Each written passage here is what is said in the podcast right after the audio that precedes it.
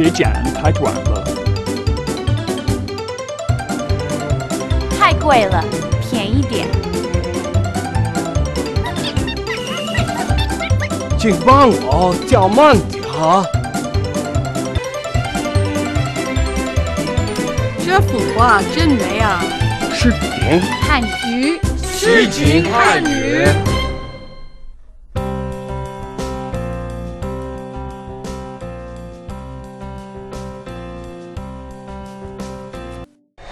Obviously, I'm not native here, so I don't understand how things work, and I don't understand law or anything. So I was still worried that when I'm there signing the contract, they might change something, or they might say, "Oh, we want you to pay a thousand more kuai. Do you agree?" And maybe I'll say, "Oh, 对," y- you know, and, and make a mistake. Uh, so, so what I did uh, was um, I, I just asked uh, a lot of questions in Chinese, or I would point to random parts of the contract. Uh, like, for example, I would open up page five and point to this and say, "This is not correct." Like, I read this and this is a mistake. And then I would be very serious. So they would look at it and they say, "No, no, this is what is the problem?" I'd say, oh, "Okay, that I accept that." So I would just create random problems with the contract to make them believe that I had read the whole thing. As much as you can, try not to deal with agents. If you can, deal directly with uh, a landlord. They will be very straight with you, they will help you as much as they can, and they won't waste your time. Try to avoid estate agents, is my best advice, as much as you can, because they have a quota. They need to take uh, people to so many apartments to check. This, this is their job. So a lot of the time they waste your time showing you apartments that are not suitable. So my best advice would be, if possible, deal directly with uh, a landlord.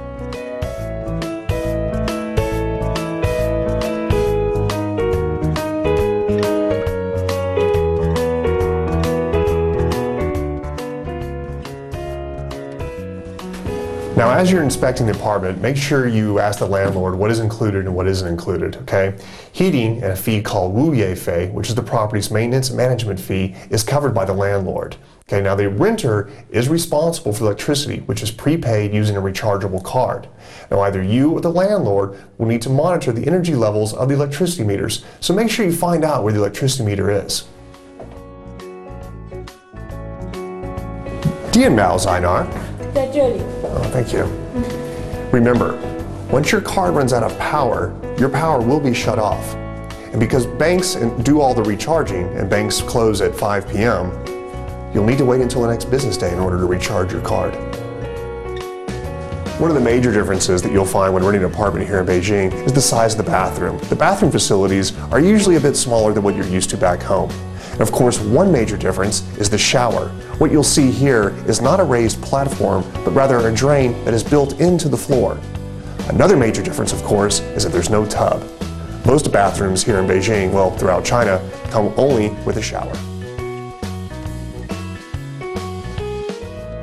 The kitchen is also very different. Expect to see two burners instead of four burners on the stovetop, or instead, an electric plug-in stovetop. Generally, there are no ovens in apartments, so in most apartments, you aren't able to bake any food. You can ask your landlord to remove a specific piece of furniture if you don't love it. And prior to moving in, make sure everything works. If something is broken and needs to be fixed, have your landlord repair it prior to moving in.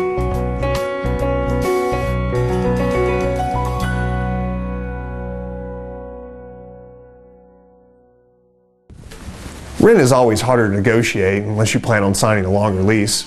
And keep in mind that the agent's commission is usually one month's rent. But remember, anything and everything is negotiable. 您需要交一个月的押金，预付一年的租金。能这样帮您大吗？嗯，可以。